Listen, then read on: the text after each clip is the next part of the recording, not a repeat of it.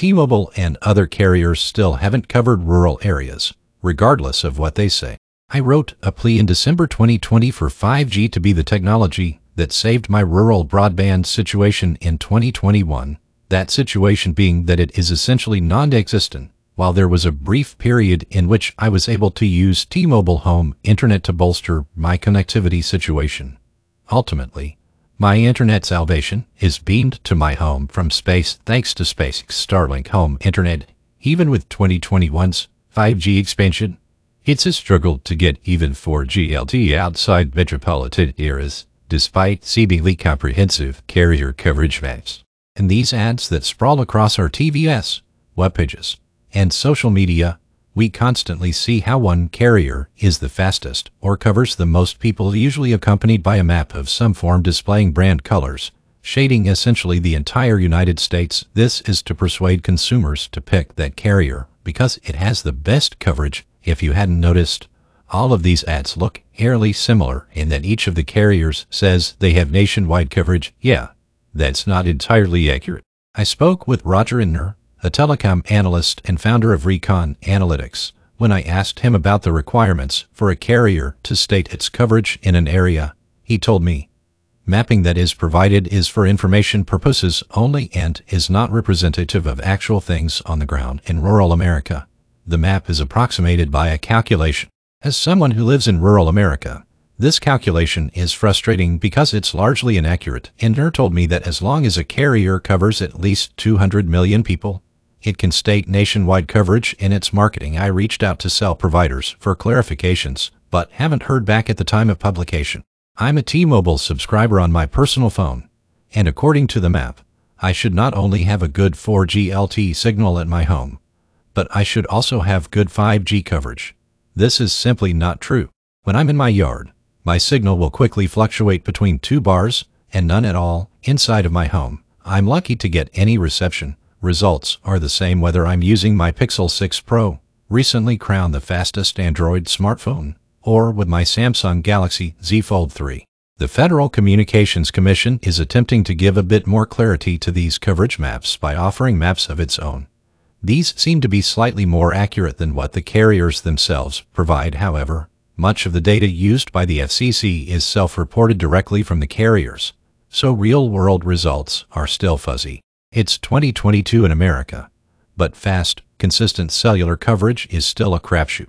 I have tried every carrier available to me, Verizon, AT&T, Sprint, T-Mobile, and US Cellular. The only one that gets me an excellent signal is AT&T using its FirstNet service that I have through my day job as a technical analyst for a natural gas utility company. The service quality lines up with what Roger Entner said when he told me the carrier that will provide the best coverage in rural areas is AT&T. Because of first, it's just unfortunate that everyone can't have access to its excellent service quality. Yes, I know this is a pie-in-the-sky dream that I have. But really, uh, is it so hard to provide reliable service to everyone? Well, yes and no. In the United States, we are down to three major wireless carriers that maintain a stranglehold on the bulk of the spectrum available for cellular usage. These carriers spend billions of dollars each time more of this precious frequency is auctioned off, with smaller carriers left to fend for scraps.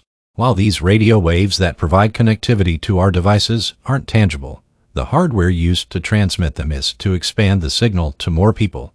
It takes more towers. Carriers are balancing the need for more frequency to bolster their service with building new towers that broadcast that signal, and neither is cheap. I asked Bill Ho, a principal analyst at 556 Ventures. What could be done to help relieve dead spots in coverage across rural areas?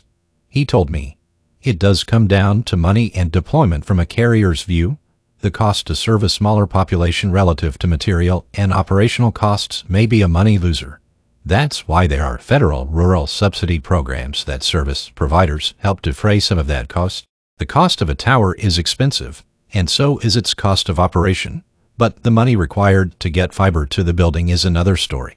These programs that Bill speaks of are out there and can help those entities that take advantage of them.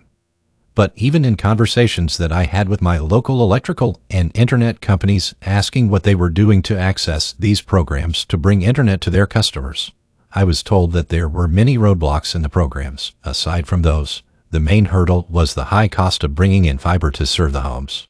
The problem of bringing fiber to serve broadband customers is one and the same for cellular providers. Currently, the costs to build a cell tower, get fiber to it, and its regular operation are so high that it's hard for carriers to justify their construction without significant users to support it. But it could be a case where companies like SpaceX and its Starlink do more than just save my home broadband. And continuing his response as to what could be done to help relieve dead spots in coverage across rural areas, Ho said, also, many carriers, if they don't have their own equipment, count on rural carriers to roam on those networks. Some dead spots could be terrain related, at least addressing mobile coverage in the U.S. That's partly why Verizon, Amazon, Project Kuiper and AT and T-Mobile and AST Mobile have looked ahead and forged pacts with satellite players.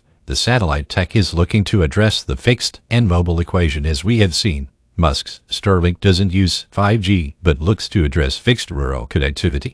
Removing one of the high-cost barriers to building a new cell tower is a big step towards bringing coverage to rural areas that more closely resembles what the carrier maps show where they all try to claim the best 5G network, however.